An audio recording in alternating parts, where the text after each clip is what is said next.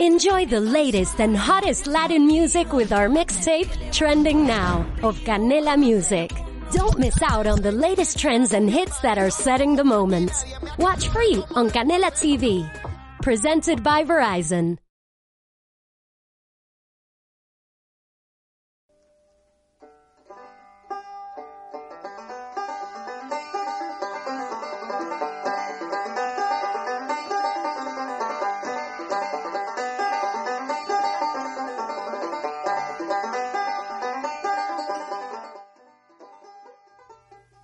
Hola, buenas a todos. Os damos la bienvenida a nuestro puesto avanzado en el que hoy comenzamos con el primer podcast.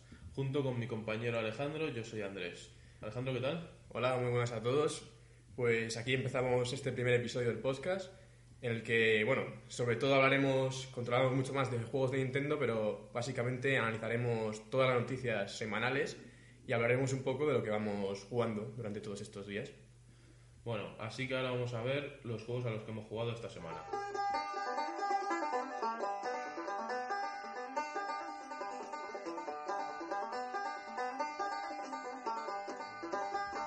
Bueno, Alex, entonces, ¿a qué se está jugando tú? Pues sobre todo durante toda esta semana, eh, ya que he llegado a la quinta temporada Fortnite, pues ha sido la primera vez que he pillado el pase de batalla y he estado jugándolo en Switch, que aunque es verdad que en cuanto a resolución, en cuanto a gráficos, es algo peor que las versiones de consola, a mí me da muy bien porque los de Nintendo no han tenido la manía de hacer de poder hacer el crossplay con otras plataformas. Sí, sí, como- sí, es verdad. Claro, Como Sony, por ejemplo. ¿no? exacto. Entonces, pues para- me viene bien para jugar con otra gente de Xbox y demás. Aparte también es un añadido jugar Fortnite en la cama o algo de eso. Claro, está bastante bien. Sí, la verdad es que sí. ¿Y en qué consiste el pase de batalla? Pues el, el precio fijo son de 950 pavos, que es la moneda del, del juego. Vale. Eh, entonces tienes que canjearla, o sea, puedes comprar directamente 1000 pavos, que son 10 euros. Eh, y es, no cuesta eso, 950, lo compras y te dan varias skins iniciales y un sistema de niveles hasta el nivel 100, en el cual pues te van dando diferentes recompensas como skins, gestos, te van dando incluso pavos, moneda del juego, durante este pase de batalla para que el siguiente pase de batalla puedes comprarlo sin gastarte nada más. O sea, una vez te pillas uno, pues si vas jugando bien, puedes ir en plan acumulando para no tener que volver a comprar. Y por ejemplo, las máscaras que vienen ahora mismo en la portada de la temporada 5, ¿esas te vienen fijas con el pase de batalla o las tienes que ir consiguiendo? Eh, la skin principal que sale en la portada es una skin que te dan al principio y al principio es una skin básica, sin máscara ni nada y según vas jugando vas desbloqueando como más mejoras para esa skin, por así decirlo. Eso pasa con esa y eso pasa con la skin final de todas, que se llama Ragnarok, que es un vikingo que al principio es, no es nada, una skin muy básica y luego vas, pues eso, subiéndola. Subiendo, ¿no? Y en cuanto a la historia, esta temporada 5, ¿qué novedades tiene?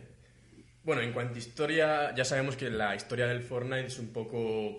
no tiene nada que ver con nada, en plan, yo creo que se va inventando casi a la marcha, no tiene mucho sentido, pero se supone que va como de grietas temporales, que han- se han mezclado muchas épocas en el mismo mapa, y bueno, como añadido principal es que ahora hay una nueva zona, no es nueva zona, porque ya estaba, pero se ha transformado en un desierto, en el cual es un nuevo bioma que tiene, pues eso, cosas típicas de desierto como cactus y demás, y una nueva ciudad ahí en el que, al ser una novedad, ahora va todo el mundo allí a caer.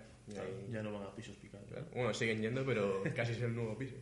Sí, ¿no? Vale. Y bueno, eh, como yo ha sido la primera vez que me, me he pillado este pase de batalla, como gran novedad, aparte de poder tener skins y demás, que eso básicamente es visual, hay una cosa que hay al juego que me ha gustado mucho que son los desafíos.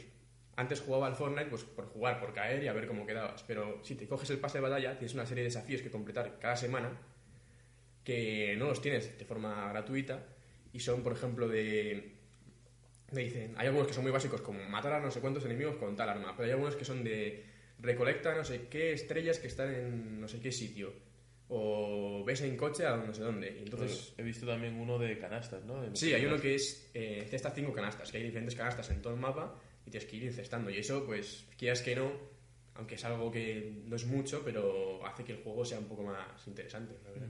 Está bastante bien. Yo la verdad es que en el juego no entré en profundidad, solo he visto pues, lo típico.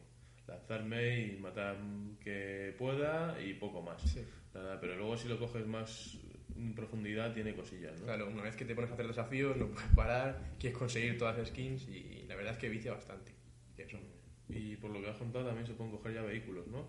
Sí, antes se podían carritos, que no hacían mucho, pero ahora ya han añadido una especie de coches de golf de estos, ¿no? Mini coches de golf, que pues eso, la acercan un poco más al pug ahí. Sí, ¿no? Siguen, siguen copiando. ¿no? Claro, pero está bien, está bien, está guay. Bueno, vale, perfecto entonces. Bueno, ahora pasamos al juego que he jugado yo, que es el Captain Toad, después de esta breve canción.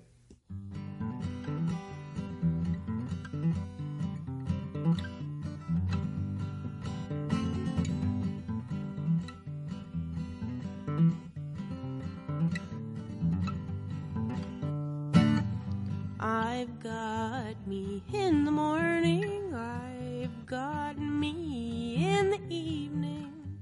I'll let you be because.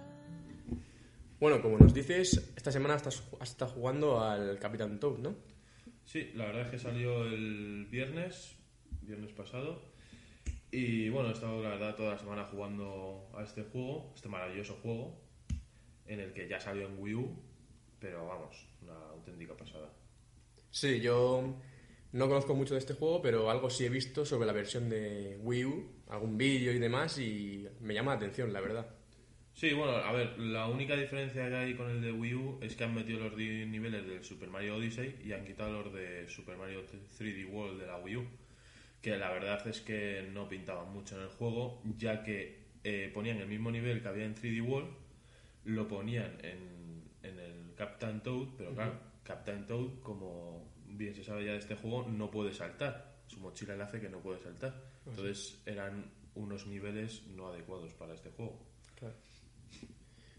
Y bueno, eh, aparte de estos niveles que han quitado y estos extra, ¿cómo son de base el diseño de niveles y eso?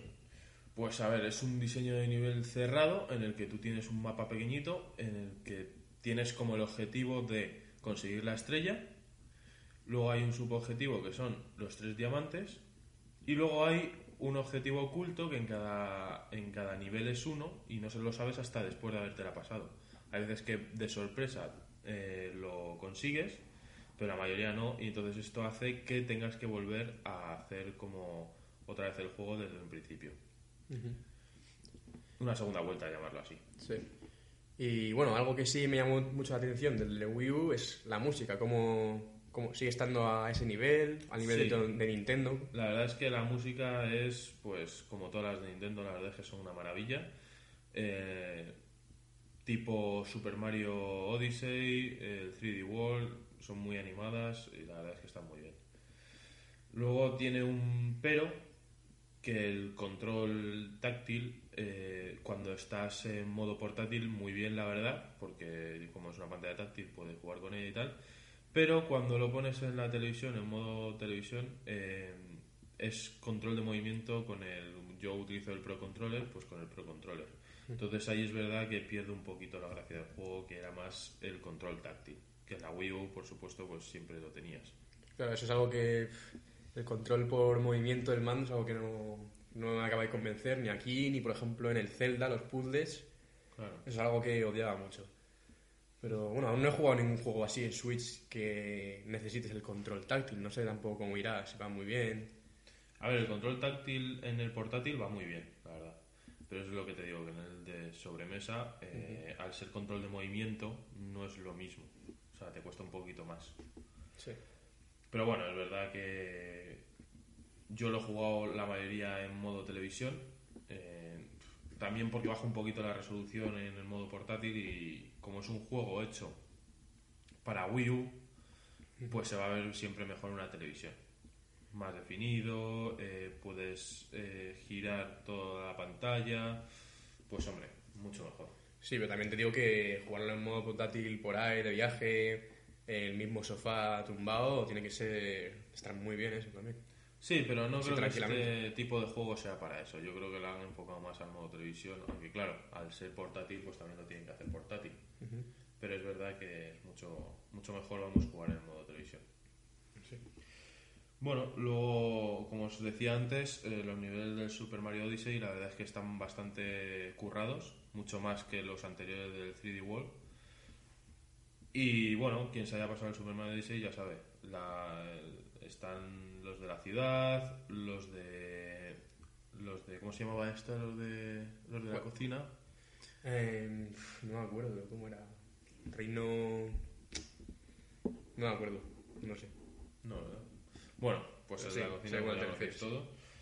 Y bueno, hay algún nivel así más que la verdad es que dan un plus a este juego. Sí, eso está guay.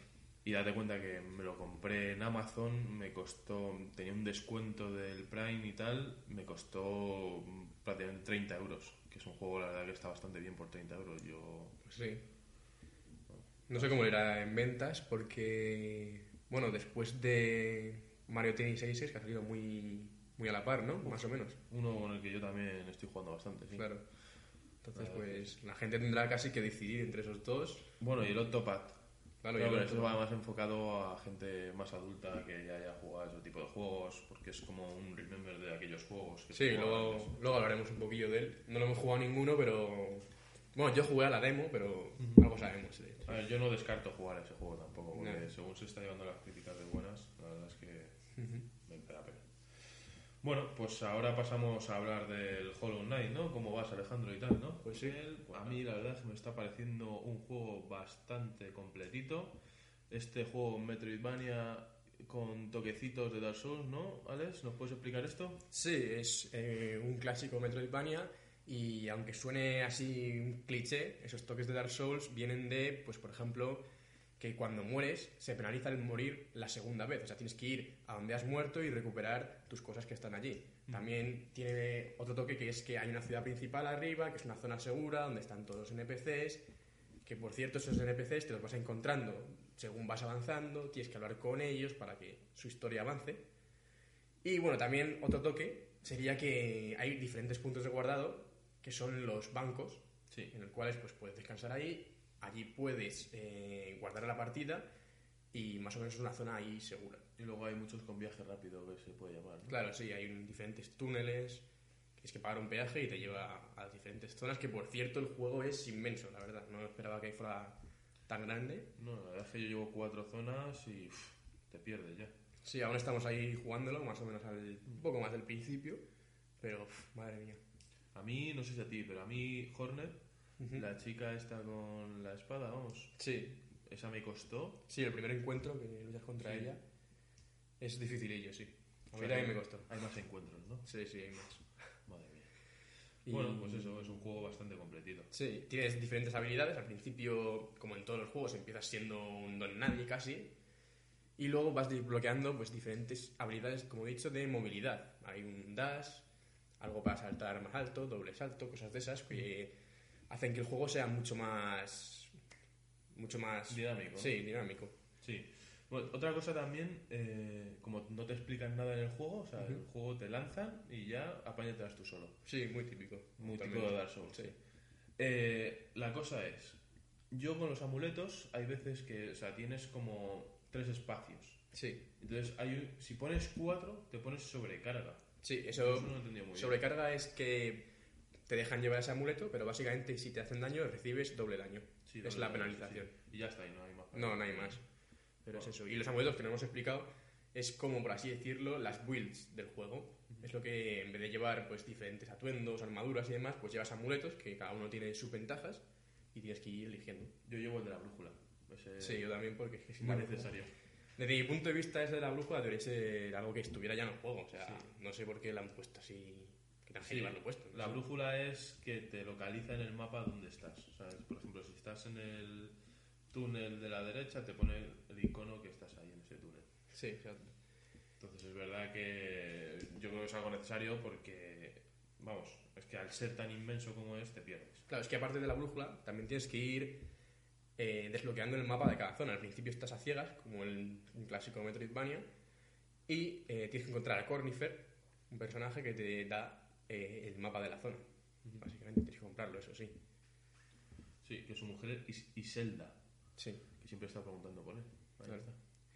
Y bueno, en este juego también eh, hay que hacer mucho retroceso a las zonas iniciales. O sea, vas andando por una zona, no puedes pasar por ella porque te faltan habilidades, avanzas un poco y ya puedes ir. Claro. Y hay ahí pues recompensas, siempre. Sí, sí, es Está verdad. muy bueno. Luego las larvas, muy graciosas, la verdad, ¿eh? Sí, hay diferentes larvas en el juego, tienes que salvarlas y luego pues estar en una zona para recompensarte por ello. Nada, la verdad es que yo había oído hablar de este juego para PC, no lo había jugado, estaba esperando porque dijeron en principio iba a salir para Wii U, pero luego como pasó lo que pasó con Wii U y salió Switch, pues han lanzado a Switch y la verdad es que bastante bien. Sí, ambos estamos jugando en Switch. Yo básicamente desde el del día que salió en el E3 me anunciaron y ya me lo pillé. Este sí que juego en modo portátil, ¿eh? Sí, Este sí. es para modo portátil. Sí, de hecho ahora me iré de viaje y será el juego principal, el que esté echando horas ahí. Sí, ¿no? Y, Pues tiene para echar horas, sí. Pues sí. ¿Y qué tal te ha parecido, por ejemplo, lo que más me impacta a mí es el arte? ¿Qué tal te ha parecido a ti, el arte del juego? Pues el arte, la verdad es que es, es como un poco, tiene un poco de, de todo, diría yo. Es un poquito mm, oscuro, Sí. pero a la vez tiene mucho color, o sea, son colores oscuros, pero con mucho color. Es verdad que el diseño de personajes me parece muy acertado. No sé si, o sea, todos son insectos. Sí, es un mundo de bichos, básicamente. Sí. Todos son así. Hay desde mantis, avispas, cucarachas, de todo. No, la verdad es que estamos viendo por aquí los personajes y todo, están bastante bien. Sí, y luego pues las zonas están muy diferenciadas. Hay que si bosques, que si unas zonas más oscuras, de todo un poco. La del musgo, la del Sí. musgo bastante buena. Está bastante guay. A mí me está encantando, la verdad, y por 15 euros que cuesta, Sí, la verdad es que está bastante bien. y con los DLCs, que por cierto el 23 de agosto sale el último, eh, de forma gratuita, todos, Todos, sí. y yo creo que esos 15 euros los vale de sobra. Sí, sí, sí, hay juegos más caros que ofrecen, la verdad, bastante menos. Pues sí. Así que muy bien. Bueno, pues ahora vamos a pasar con las noticias de esta semana, ¿no? Sí, tenemos unas cuantas. Sí. Pues bueno, vamos con ella ya. A ver, la primera me la dices tú, Alex. Sí, eh, respecto al Dragon Ball Fighter Z, que ya se confirmó en el E3 que salía para Switch, aunque bueno, ya lo veíamos viendo, ¿no? Que es un juego que Sí. tenía- tenía pinta. Sí, sí, sí, había rumores y tal desde un principio. Así que ya por Pues su lanzamiento es el 28 de septiembre, pero tendremos una beta en agosto. Así que habrá que estar atentos ahí, porque yo es un juego que la verdad es que seguramente me pille. Sí, tú y yo lo probamos en, en una... Sí, una fiesta de estas de Xbox antes, Sí. que presentaron en Assassin's Antes de que saliera, sí. Probamos el Assassin's en 4K, la verdad es que se veía bastante bien en la X, en la Xbox One X. Sí. Estuvo bastante bien ese día.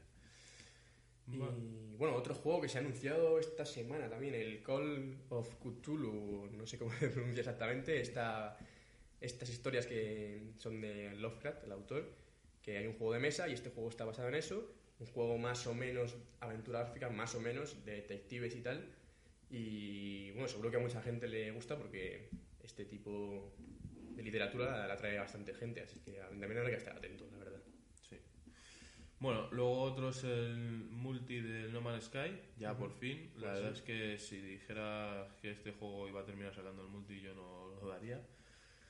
Es verdad que igual mm, era un juego con bastante perspectiva y tal, pero les hacía falta mucho más tiempo del que tuvieron. Sí, Salió muy pronto y bueno, y se ha visto porque ahora mismo es un juego bastante completo, pero no les han dejado, no les dejaron terminarlo Sony en su parte hace cuánto ya salió hace dos años, ¿no? Puede ser, sí. Sí. Esta actualización llevará el nombre de No Man's Sky Next. Y bueno, salió un tráiler en el que salía multijugador, tanto cooperativo como PvP, eh, y también con la vista en tercera persona, tanto de manejando el personaje normal como de las naves. No sé cómo irá eso. Y es verdad que en el multijugador, en el tráiler, se veía solamente cuatro personas. Espero que en los planetas haya más gente, que no solo sea restringido a cuatro personas, y que sea en plan un MMO de verdad. Sí. Y así sería algo, un juego un poco más llamativo. A ver, que, a ver si solo añade más cosas aparte del multijugador en sí, no sé, más eventos y demás. Podría estar bien, ¿verdad? La verdad es que yo me sigo imaginando aquel vídeo que salió de, con la canción de Jurassic Park, ¿te acuerdas? Sí, es verdad. Vaya risas. Vale, pues seguimos. ¿Qué más tenemos? A ver. Eh, bueno, un juego que bastante relevante estos días, aunque no hemos jugado ninguno de los dos, es Octopath Traveler. Sí, la verdad es que hablan muy bien todos de él. Yo me ha sorprendido, la verdad, no tenía muy a la vista, pero por lo visto está saliendo bien. Yo jugué a la demo, me gustó bastante esa demo. Ahora, no esta demo, sino la anterior que había, que era sin restricción. Ahora hay una demo de 3 horas que Sí. puedes jugar, No, pues lo probaré. que está bastante bien. Puedes jugarla y luego es recomendable jugar esa demo de 3 horas, avanzar un poco y luego compartir el juego y ya lo tienes ahí Ah, enganchado. se, todo. se queda guardado. Sí, se queda guardado. Y bueno, es un juego que está muy bien, muy completo. Hay gente que se queja que las relaciones entre personajes son un poco pobres, pero yo he visto y tal, y muchas de ellas están bastante bien, muy interesantes. Y es de corte clásico, ¿no? Sí, sí, y con unos gráficos que la verdad me llaman muchísimo la atención, muy así 16 bits, ese rollo. Sí. Está bastante guay, la verdad. Yo creo que terminaré pillándomelo cuando baje un pelín de precio, porque hay mucho que pillarse Sí, sí, sí. y mucho que jugar también. Yo tengo, la verdad, tengo una lista ahora para jugar este veranito bastante completa, ¿eh? Pues sí, la verdad. Bueno, Así que habrá que ver. luego el Spiro va a salir la noticia de que sale en Switch, ¿no? No bueno, medio oficialmente se filtró en su página, creo que fue en la página de Inglaterra. Se filtró la lista de las consolas en las que salía, Sí. salía lo típico de siempre, pero también salía una versión de Switch y una de PC. Yo me lo creo, ¿eh? Yo creo que puede ser, la Sí, verdad. ver, Después del Crash y eso, La hace Activision, ¿no? sí, Pues estos van a vender todo lo que puedan. yo creo que sí. Además, estaría bien en Switch, no sé, no le viene mal. la. Sí, esperemos que no salga como el Crash, que la versión portátil uf, bastante bajita de resolución. Y que lo mejoren un poquito. Luego también dos noticias relacionadas con Nintendo. El Monster Hunter Generation va a salir con los skins de Zelda de Breath of the Wild. Sí. Bueno, es algo un, un añadido extra. Tampoco Sí. es muy relevante, pero está bien. Que por cierto, este Monster Hunter Generation sale para Switch en agosto. Sí, no queda nada, ¿eh? Ya. Yo tenía pensado comprarlo, pero uf, todavía sigo dándole al Monster Hunter World, entonces pues no sé, se han solapado ahí, nunca me había pasado dos Monster Hunter a la vez casi. Sí, ¿no? Y tan seguidos y bueno, que son todos bastante largos. Claro, o sea, no puedes, casi no tiene ni final ni nada, o sea, con el endgame que tiene. Ya. Y también hablando de Zelda, tenemos aquí el Mario Kart 8 Deluxe, que ha salido también con la moto del DLC del Breath of the Wild, con eh, la vestimenta de Breath of the Wild también. Sí, muy bien. Entonces, la verdad es que es un añadido que está ahí. Ya se nos había olvidado un poquito el Mario Kart. Mucha gente que sigue jugando todos los días, vamos. o yo qué sé, si viene alguien a casa siempre, siempre Sí. sacas el Mario Kart, así que Hombre, yo tengo el Mario Tennis que igual también, también. ya ese ya... Bueno, pues nada. Pues ya con esto hemos terminado por hoy. Ujú. También recordaros que tenemos, eh, estamos en las redes sociales, que subiremos también eh, un vídeo a nuestro canal de YouTube. Con nombre de puesto avanzado, así Sí. los llamamos. Nos llamamos puesto avanzado, sí, ¿verdad? ¿no? Y bueno, en las redes sociales también puesto avanzado, eh, canal de YouTube, pues subiremos unas partiditas del Captain Toad, ¿no? Sí, así Los dos jugando. dos, que puede ser interesante, la verdad. Y luego, pues ya veremos, igual subimos algo más, no sé, tenemos, tenemos varias ideas en mente. Sí, iremos poco a poco. Empezamos con el podcast, que es lo que más nos ha llamado la atención siempre. Y bueno, y luego iremos subiendo contenidos a las redes sociales, Instagram, Twitter, a YouTube también subiremos algunas cosillas y ya está. Bueno, pues con esto nos despedimos, ¿no, Alejandro? Pues sí, ha estado bien. Muchas, gracias por habernos escuchado y bueno, hasta la próxima semana. Venga, chao.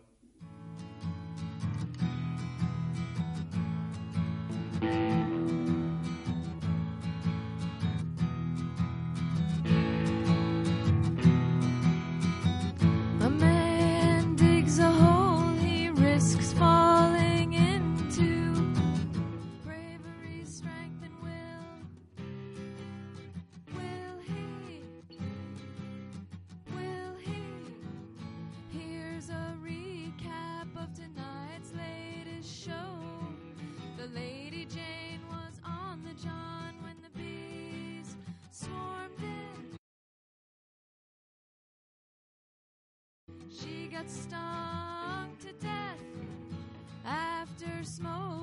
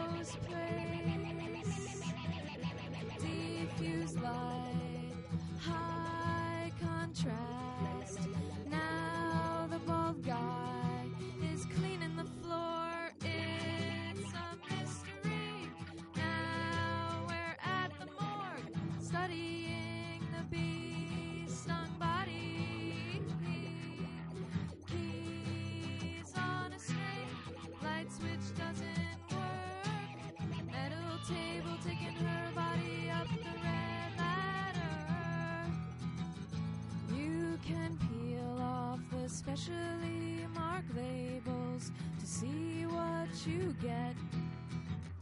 The incinerator reminds me of native sun. It takes more than a fire for bones to burn.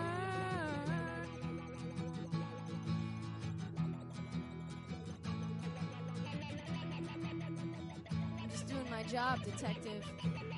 Same as you.